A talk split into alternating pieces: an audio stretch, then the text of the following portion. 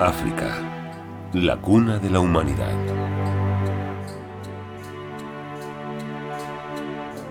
Durante 200.000 años, nuestra especie ha hecho de este vasto continente su hogar. Una masa continental estable en el centro de nuestro mundo. Parece estar ahí desde siempre. Pero nada más lejos de la realidad.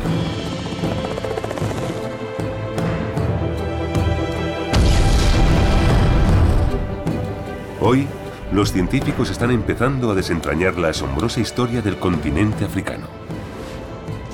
Si sabemos dónde mirar, la Tierra está llena de pistas y conexiones a un pasado oculto y turbulento.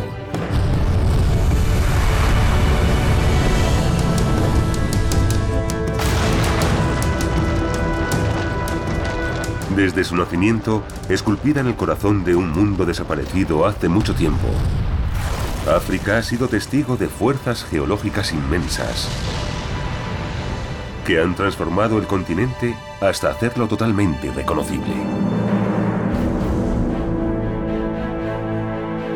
Y este épico viaje ha dado forma a cada una de las facetas del continente tal y como lo contemplamos hoy. Su vida salvaje, su pobreza y su riqueza, e incluso sus antiguas civilizaciones.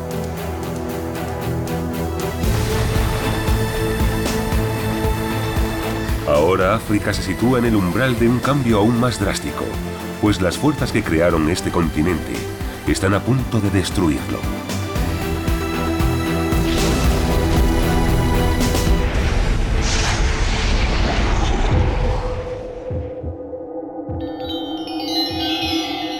El origen de los continentes.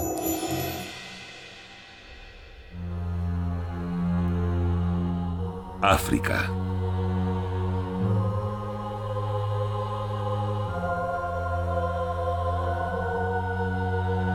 La historia de África tal y como la conocemos comienza en uno de sus escenarios más emblemáticos.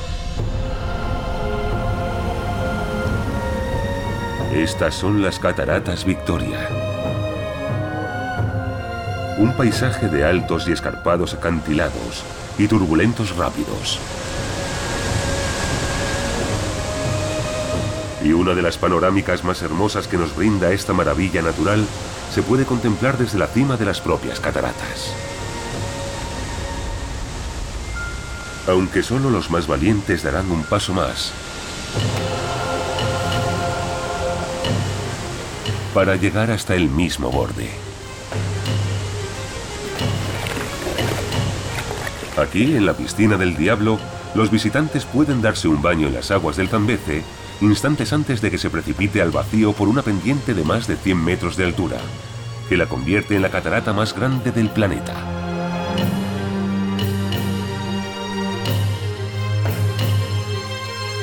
Es un paisaje impresionante, pero pocas personas de las que visitan este lugar son conscientes de que esconde una clave sobre los asombrosos orígenes de África.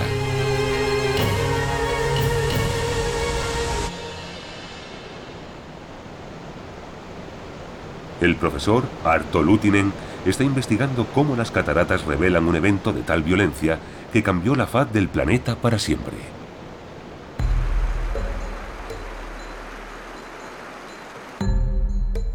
Una pista que arroja luz sobre ese evento se encuentra en las gargantas esculpidas por las turbulentas aguas.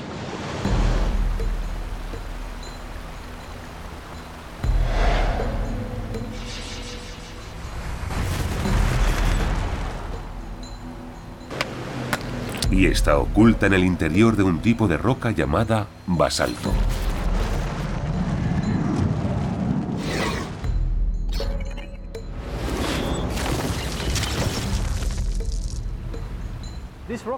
En esta muestra de roca podemos ver una de las características típicas del basalto cuyo grano es muy fino.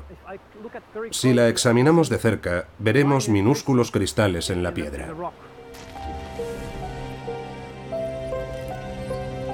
Estos diminutos cristales pueden revelar exactamente cómo se formaron estas rocas y qué ocurrió aquí hace 180 millones de años.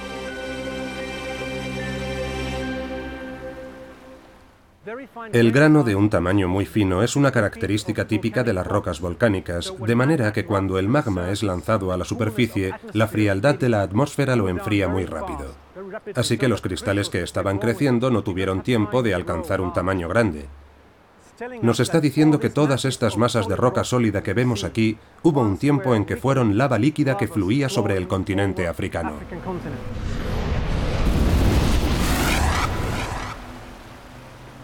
Estos flujos de lava revelan su tamaño en los escarpados acantilados situados en la parte más alta.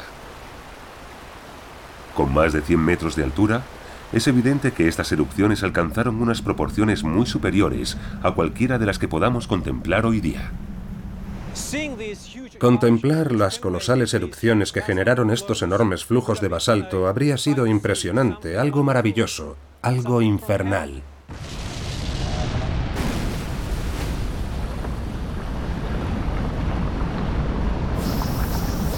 Hace 180 millones de años, este lugar era el infierno en la Tierra. Hasta un millón de kilómetros cúbicos de lava fueron arrojados a la superficie. Toda la vida fue destruida a medida que el basalto inundaba grandes extensiones de tierra.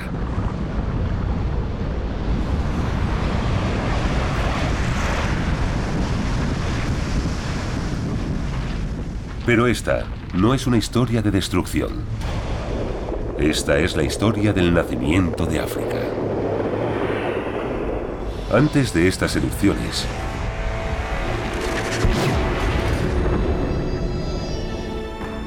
África no existía.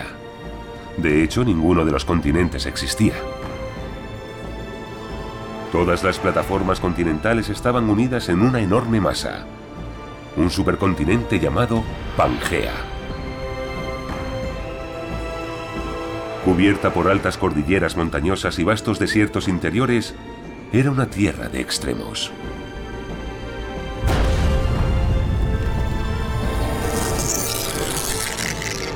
La lava de las cataratas Victoria fue arrojada sobre este titán. Aquel evento marcó la desaparición del supercontinente, pero de sus ruinas nació África.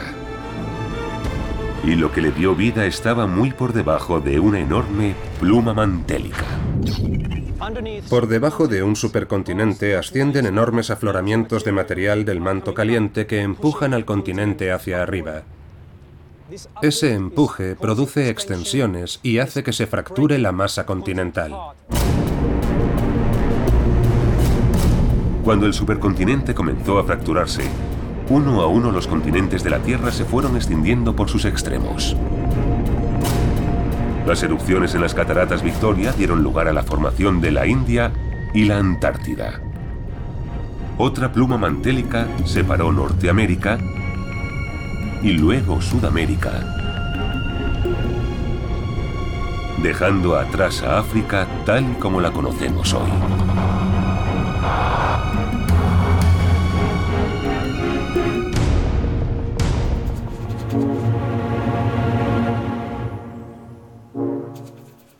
Este nuevo aislamiento tendría un efecto dramático sobre el recién formado continente africano, transformando su clima, su paisaje y también su biodiversidad. Los animales tuvieron que adaptarse a una gran variedad de entornos. Y una de las adaptaciones más extraordinarias tuvo lugar a lo largo de sus recién creadas costas.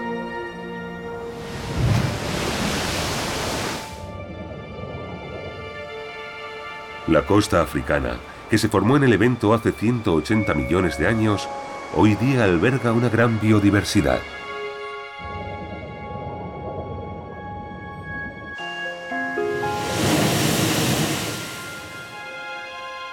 Tal vez, de todos sus animales, los más espectaculares son las ballenas.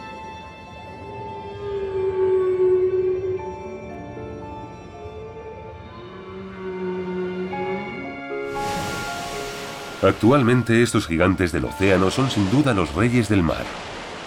Pero si retrocedemos lo suficiente en el tiempo, descubriremos que la evolución de estos extraordinarios animales es una consecuencia directa de los acontecimientos cataclísmicos que dieron lugar a la formación del continente africano.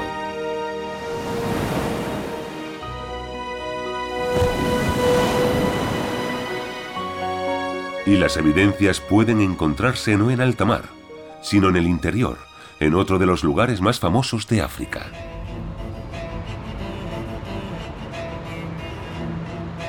Esto es el Cairo, Egipto.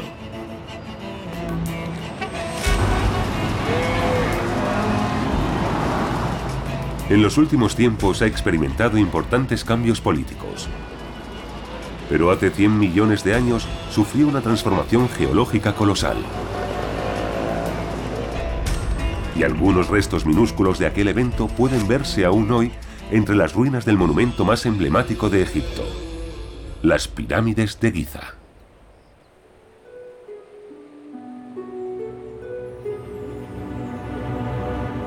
El doctor Charlie Underwood, paleontólogo, está inspeccionando estas ruinas en busca de evidencias de un pasado mucho más remoto que los antiguos egipcios.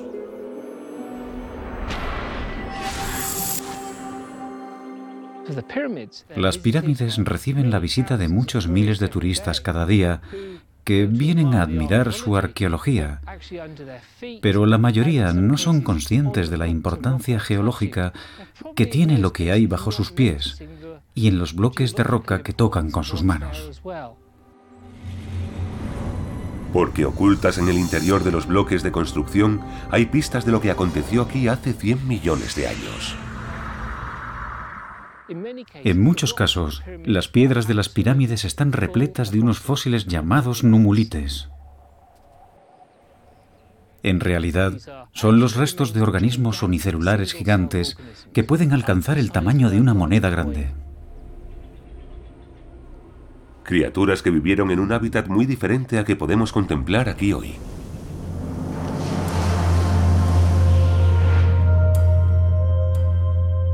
Porque los numulites vivían en el mar. Y además pueden decirnos exactamente cómo eran los mares en los que vivían ya que por medio del análisis químico de sus conchas, sabemos que estos fósiles compartían su hábitat con millones de microbios fotosintéticos, organismos que requerían una abundante fuente lumínica.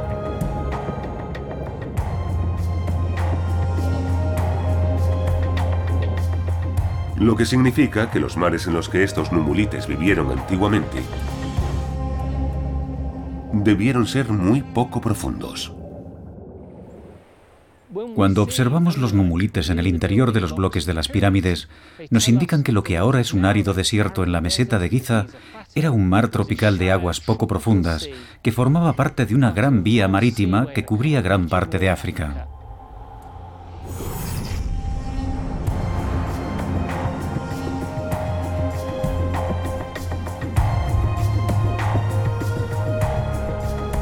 Atrapadas en el interior de las pirámides, hay evidencias que indican que hace 100 millones de años ocurrió algo en el norte de África que transformó su territorio en un inmenso mar de aguas poco profundas, rebosante de biodiversidad.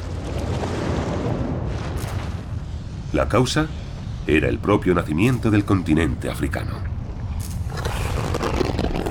Porque cuando el gran supercontinente Pangea se fracturó, el magma fundido bajo su superficie comenzó a arrojar una cadena gigantesca de volcanes subacuáticos en los océanos recién formados.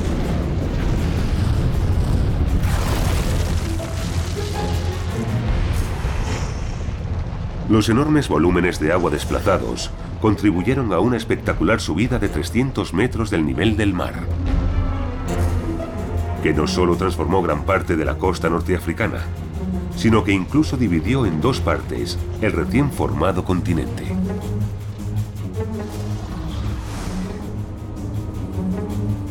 Pero un cambio tan extremo en el paisaje africano tendría un impacto todavía más notable en la propia biodiversidad. Nos dirigimos al oeste del Cairo a través del desierto y podemos ver por qué esta zona atrae a geólogos y paleontólogos de todas partes del mundo. Aquí, en el árido Sáhara, hay pruebas de la evolución del más misterioso de los mamíferos marinos. la ballena.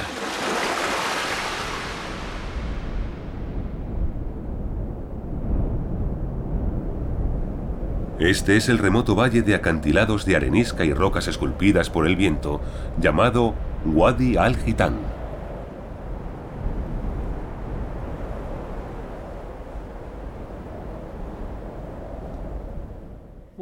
En árabe, Wadi al-Gitán significa Valle de las Ballenas y hace referencia a la importancia de este lugar, ya que entre todos los fósiles que hay aquí un gran número corresponde a ballenas fosilizadas.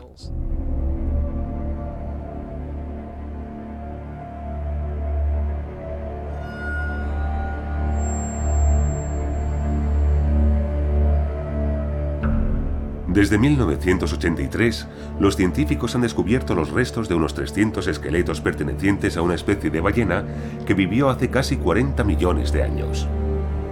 El monstruo marino del Sáhara. Este es el esqueleto de la ballena más grande que vivió aquí, el Basilosaurus. Basta con apartar la arena reciente para empezar a ver los dientes realmente espectaculares que tenía esta criatura.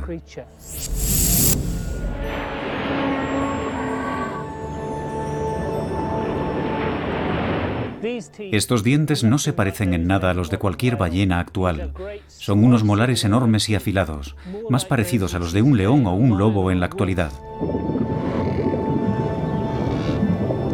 El Basilosaurus revela una serie de características extraordinarias que muestran cómo evolucionaron las ballenas a partir de mamíferos terrestres. Siguen teniendo unas patas traseras bien formadas, pero demasiado pequeñas para ser funcionales.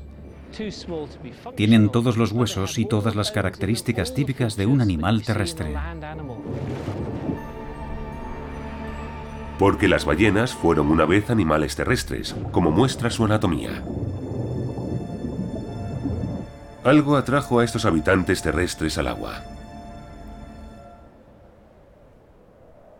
Y los mares de aguas poco profundas que inundaban la zona pueden albergar la respuesta.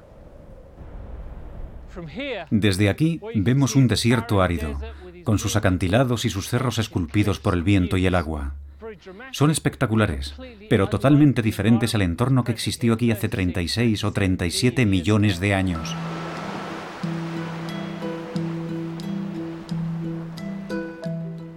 Al llegar a esta zona, tendríamos una costa con una playa de arena, frente a un mar inmenso de aguas poco profundas, de entre 5 y 10 metros de profundidad.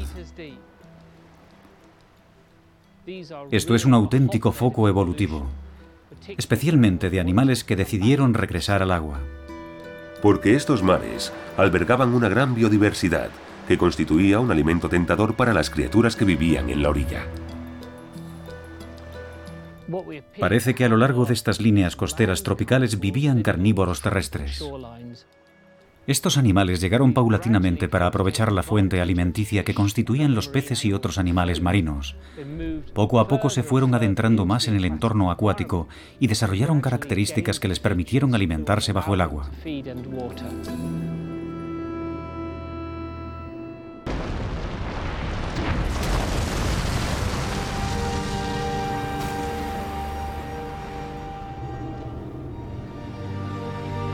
Hace 30 millones de años, el nivel del mar descendió y el familiar contorno del continente africano emergió de las aguas.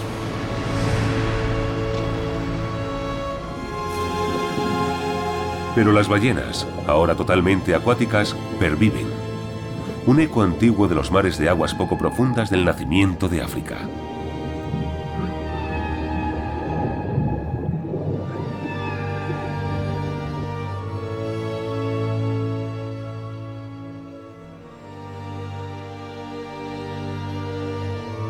La ruptura de Pangea explica cómo África surgió de las ruinas del supercontinente.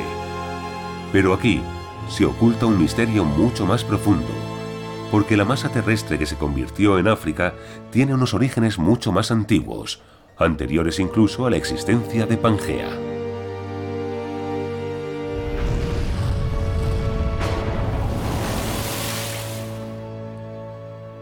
Estos profundos orígenes ayudan a explicar la formación de algunos de los paisajes más emblemáticos del continente africano.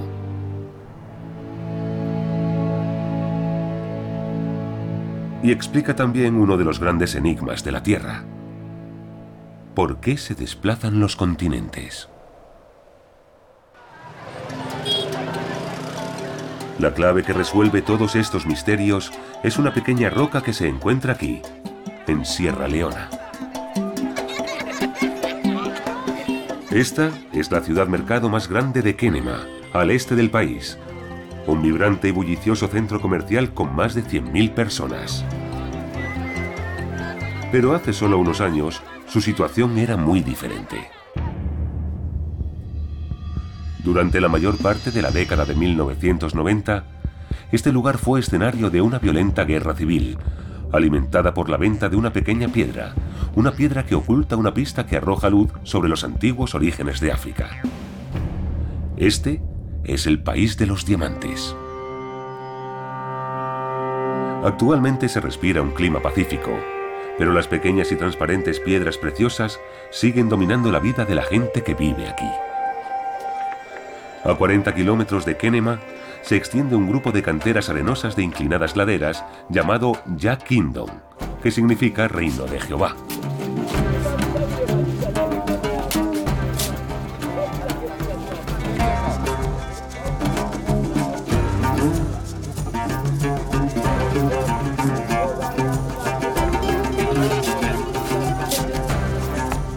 Tres cuartas partes de los hombres en edad laboral de la zona trabajan en canteras como esta, excavando el lecho de un antiguo río rico en preciosos diamantes en bruto.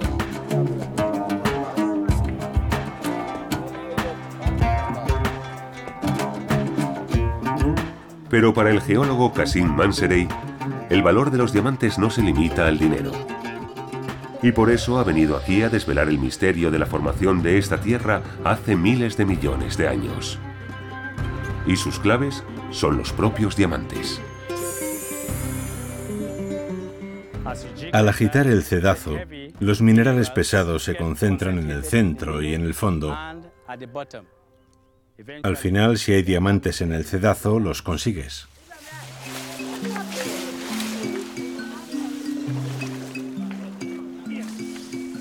Es un trabajo agotador, pero finalmente el duro esfuerzo de todos los mineros da sus frutos cuando un precioso diamante es descubierto entre la grava.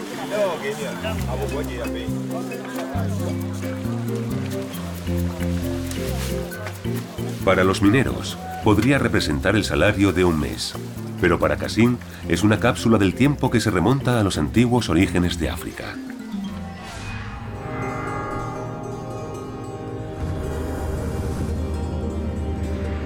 Y la prueba crucial es la forma en que los átomos están dispuestos en el interior de la piedra. Los átomos de carbono adoptan una forma tetraédrica, lo que significa que cada átomo de carbono está unido a otros cuatro átomos. Por eso se trata de una estructura muy rígida y otorga al diamante su resistencia y dureza excepcionales.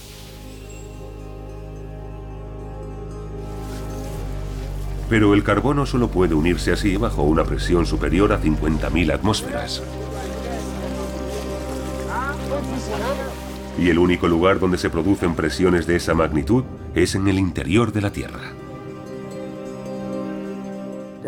Los diamantes se forman a una gran profundidad, a unos 150 o 200 kilómetros bajo la superficie terrestre.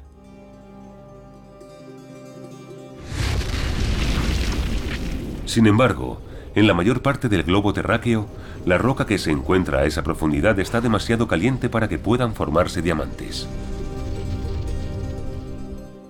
Si hay demasiado calor no pueden mantenerse estables, así que necesitan crecer en unas condiciones especiales que permitan al carbono convertirse en diamante.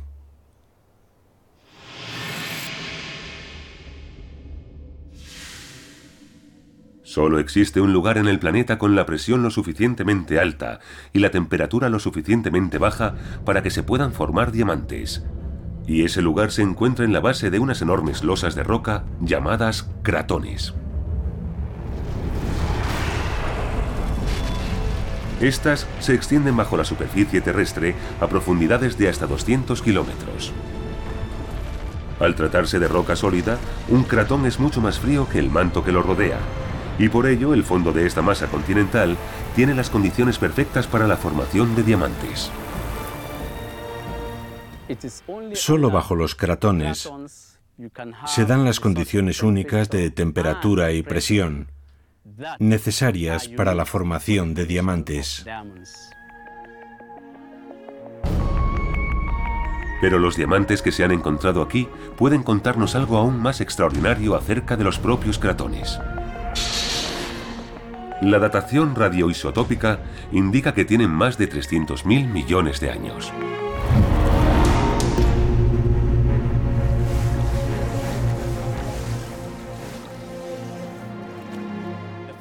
El hecho de que aquí haya diamantes nos indica que Sierra Leona se asienta sobre una antigua masa rocosa de miles de millones de años de antigüedad.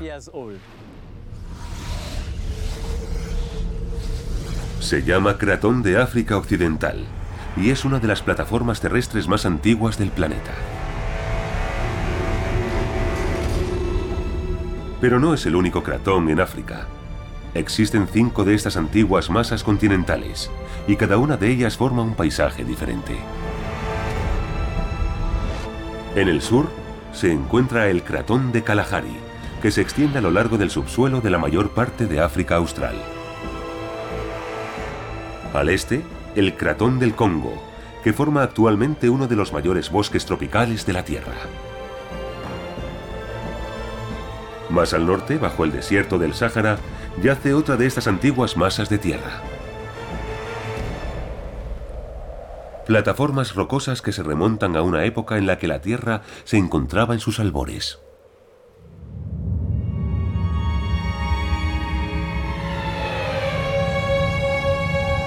Hace 3.000 millones de años, nuestro planeta era muy diferente a como es hoy. África no existía. De hecho, no había continentes. En su lugar, había solo algunos cratones pequeños. Islas pétreas estáticas rodeadas por un vasto océano. Hasta que algo cambió. Un suceso hizo que estos cratones se unieran para formar la primera masa de tierra, Pangea, y luego África.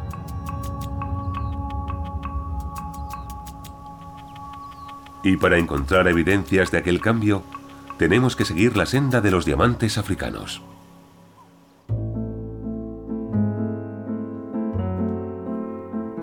Una vez tallados y pulidos, los diamantes que una vez se ocultaban en las entrañas de la Tierra se encuentran ahora en un entorno mucho más glamuroso. Pero son precisamente las piedras que un joyero despreciaría las que interesan al profesor Steve Richardson. Sirviéndose de ellas, puede situar en el tiempo uno de los cambios más importantes en la historia de África y en la de todo el planeta, la formación de los primeros continentes. La ironía es que si el diamante es perfecto, los geólogos no podemos extraer mucha información de él. De hecho, buscamos diminutas inclusiones de otros minerales. Estos diamantes se convierten entonces en cápsulas de tiempo perfectas del manto que subyace bajo los continentes. A partir de los granos más pequeños susceptibles de ser analizados, podemos obtener datos fundamentales sobre el origen y la evolución de los continentes en el planeta Tierra. Estos diamantes defectuosos contienen diminutos fragmentos de roca, roca aprisionada cuando los diamantes estaban formando. Y gracias a ellos, precisamente, el profesor Richardson puede desentrañar el misterio que encierra la unión de los cratones de África. Tengo aquí un diamante que tiene alrededor de 3 millones y medio de años. Este diamante contiene una hermosa peridotita de granate, de color púrpura. La peridotita proviene de la parte más antigua del manto, por debajo de los cratones, que en este caso se remonta a unos 3.500 millones de años.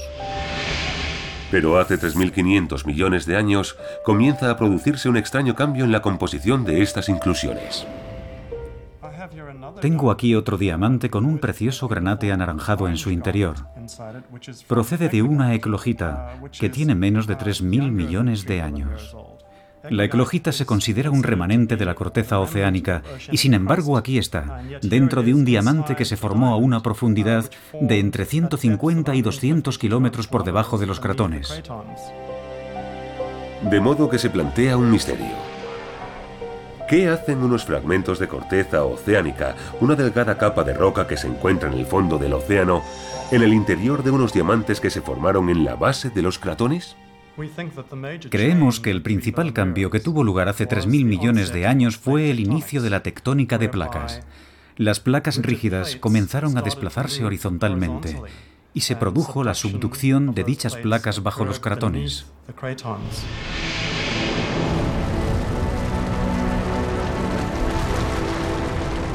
Hace 3.000 millones de años, la densa roca del lecho oceánico comenzó a hundirse bajo los cratones en un proceso denominado subducción.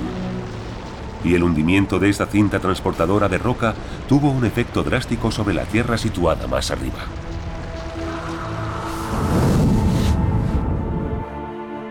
Provocó la unión de los cratones.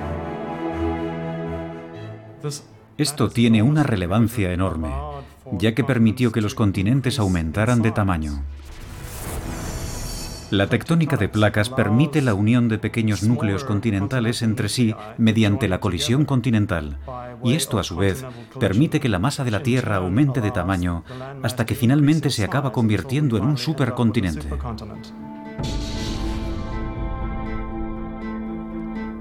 En los albores de la Tierra, los cratones de África eran pequeñas islas perdidas en un mundo acuático.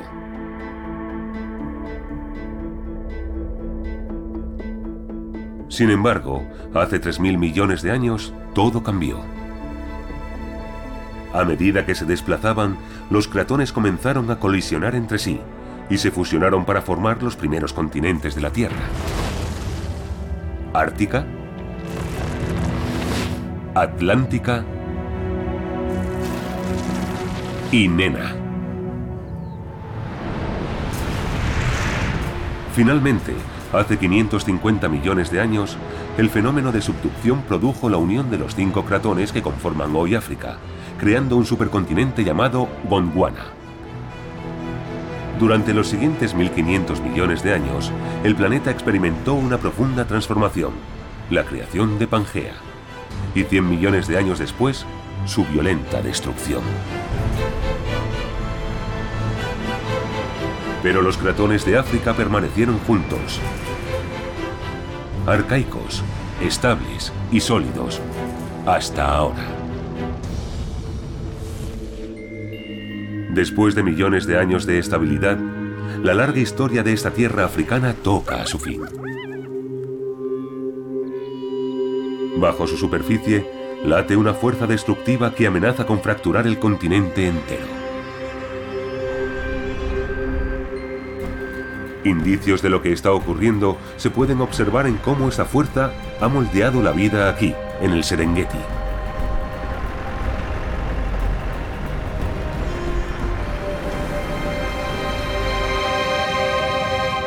El doctor Michael Anderson estudia la influencia que ha tenido la geología en el evento faunístico más importante de esta región. Estamos en el norte de Tanzania, en el Parque Nacional del Serengeti, y vamos a contemplar uno de los grandes espectáculos de la naturaleza. Me refiero a la migración anual de más de un millón de ñus a través de este ecosistema. Pero es algo más que un magnífico espectáculo.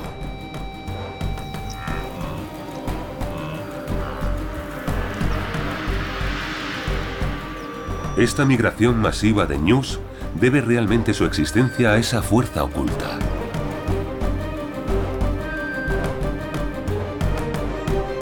Una fuerza que podría determinar la muerte del continente africano, tal y como lo conocemos hoy. Empezamos a ver grupos dispersos de animales, lo que significa que nos podríamos estar acercando a la gran manada situada más adelante. Parece que siguen la misma ruta que nosotros, hacia el norte.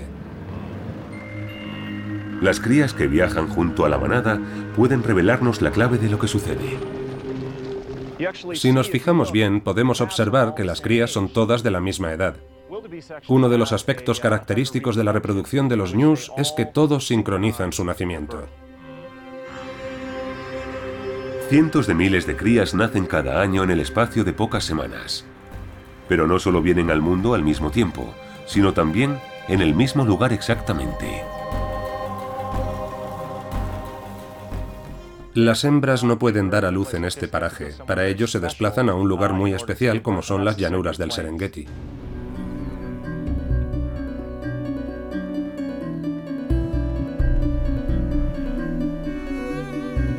Los dos millones de ñus descienden hasta una pequeña extensión de tierra situada en las llanuras del Serengeti para que las hembras alumbren a sus crías. Y el misterio se oculta a plena vista. La hierba que crece en esta pequeña zona es diferente a todas las demás.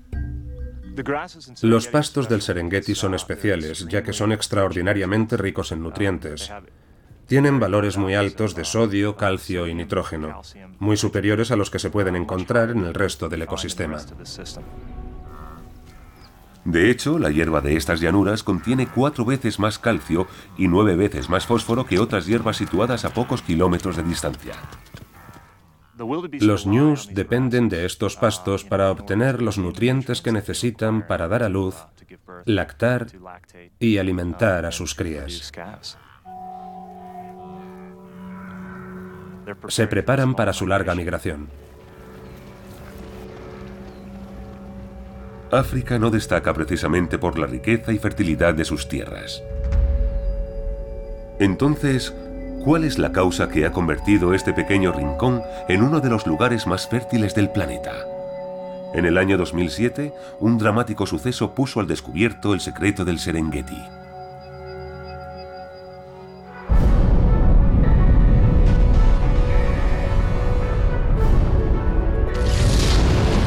Fue la violenta erupción del Oldonio Lengai, el Monte de Dios, un volcán situado justo al este del lugar en el que nacen los ñus.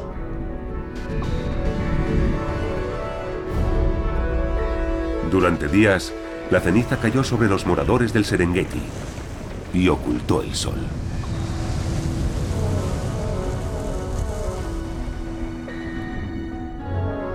Una ceniza volcánica diferente a cualquier otra del planeta con una composición química tan rica en minerales que la hierba de la zona está cargada de nutrientes.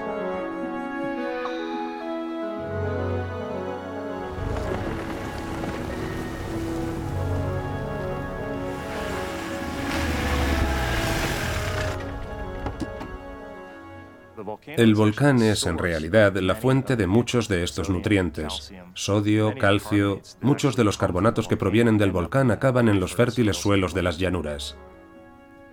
El Oldonio Lengai es el responsable de las condiciones que imperan en el Serengeti y el que en última instancia impulsa la migración. Este volcán, con su atípica ceniza, da vida al Serengeti. Y al hacerlo, nos brinda uno de los mayores espectáculos de la naturaleza.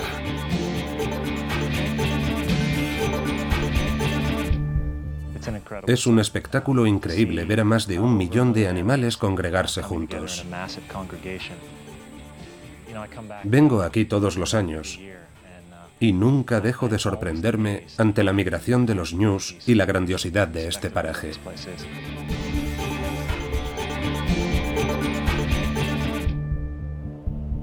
Pero las erupciones que originan este espectáculo podrían anunciar la muerte de África.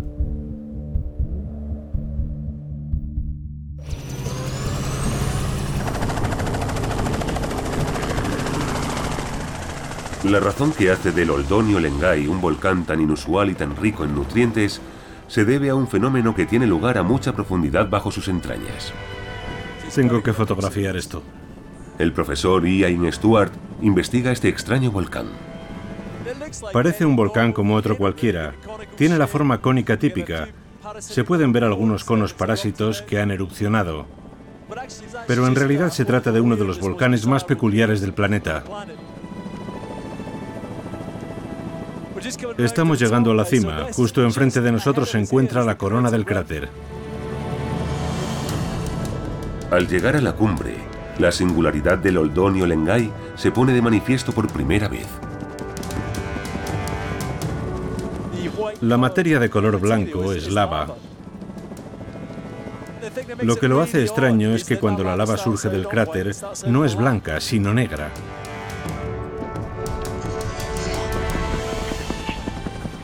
Solo se vuelve blanca cuando entra en contacto con la humedad del aire. Es la lava más fría del mundo. Estas singulares imágenes muestran la lava negra en el momento de emerger del cráter. Negra porque a sus 600 grados centígrados de temperatura es mucho más fría que la lava de cualquier otro volcán del planeta.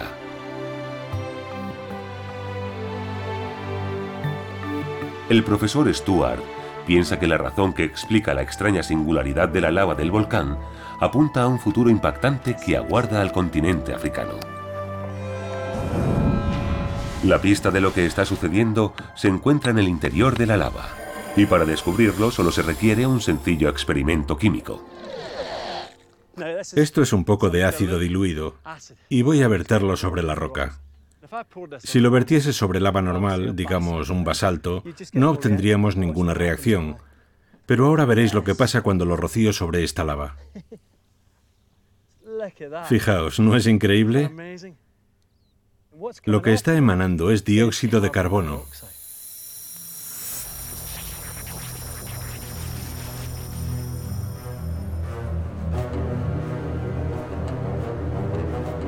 A muchos kilómetros de profundidad bajo el Oldonio Lengai, el dióxido de carbono queda atrapado y al entrar en reacción con el manto caliente produce una lava excepcionalmente rica en carbono. Normalmente en un volcán las fisuras y las grietas se convierten en vías por las que el dióxido de carbono se filtra. Pero aquí la capa continental es tan gruesa que forma una losa en la parte superior por la que el dióxido de carbono no puede escapar. El Oldonio Lengai se asienta sobre una plataforma de roca continental inusualmente gruesa. De hecho, tiene más de 200 kilómetros de grosor. Y eso solo puede significar una cosa. Lo que este magma rico en dióxido de carbono nos indica es que el Oldonio Lengai se asienta sobre un cratón. En concreto, sobre el antiguo cratón tanzano.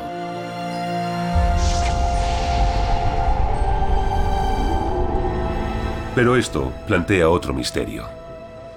Los volcanes suelen asentarse sobre suelo oceánico, donde las rocas tienden a extenderse y la corteza terrestre es muy delgada, aunque en los sitios donde la corteza se fractura los bordes son planos. Así que este es un lugar bastante extraño. Entonces, ¿qué es lo que está causando que la lava irrumpa a través de una de las antiguas piedras angulares del continente africano? Bajo el Oldonio Lengai late una fuerza aún más poderosa.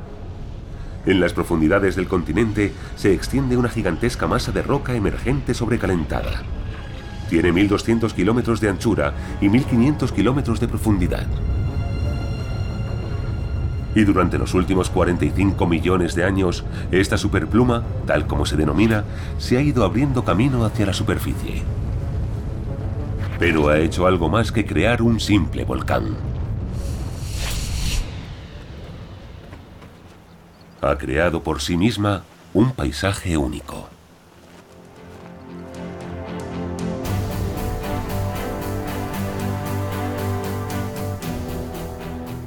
Esta superpluma ha calentado la base del continente africano.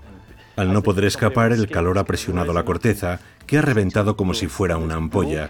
Se ha fracturado y ahora se está hundiendo bajo su propio peso.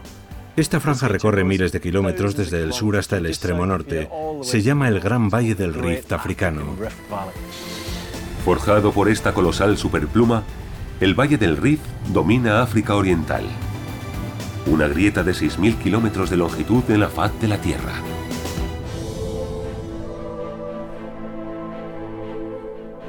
Ha generado su propio clima y un ecosistema que alberga una asombrosa variedad de flora y fauna.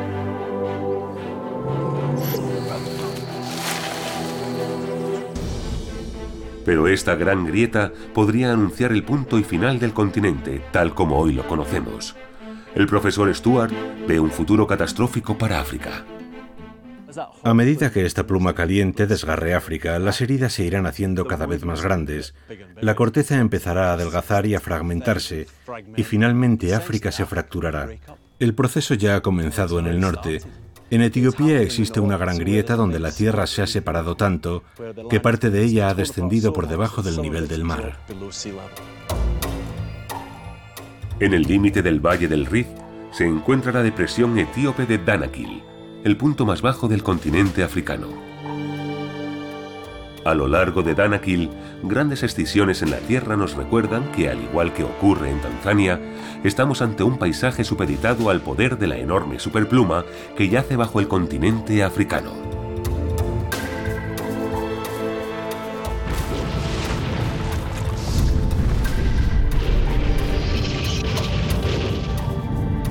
Y con cada nuevo desgarro de la corteza, la depresión de Danakil se estira y se hunde un poco más. Lo cual permite a los científicos predecir que el vecino Mar Rojo inundará algún día toda esta llanura y dividirá en dos la región.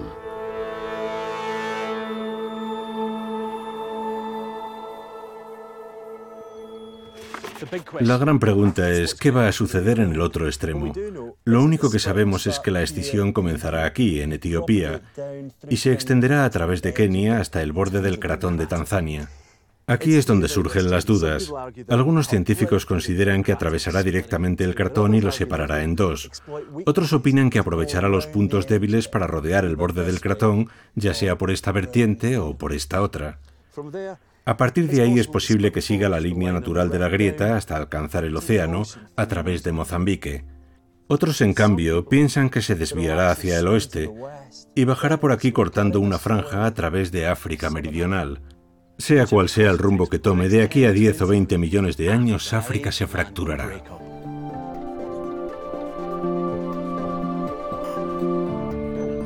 Durante más de 3.500 millones de años, la Tierra de África ha sido testigo de las convulsiones de nuestro incansable planeta. Y cada una de las características que contemplamos hoy en los continentes, sus civilizaciones, su flora y su fauna, incluso sus conflictos, tienen sus orígenes en la dramática historia de África. Y ahora se encuentra al borde de otro gran cambio. Las inmensas fuerzas que forjaron África se preparan para reconfigurar el mapa del continente. Nadie sabe cómo afectará a la vida aquí o al aspecto que tendrá África una vez dividida. Pero una cosa es segura. Al igual que ocurrió en la ruptura de Pangea, el fin del continente que hoy conocemos no será una historia de destrucción, sino la historia de un renacer. La historia de África dista mucho de haber terminado.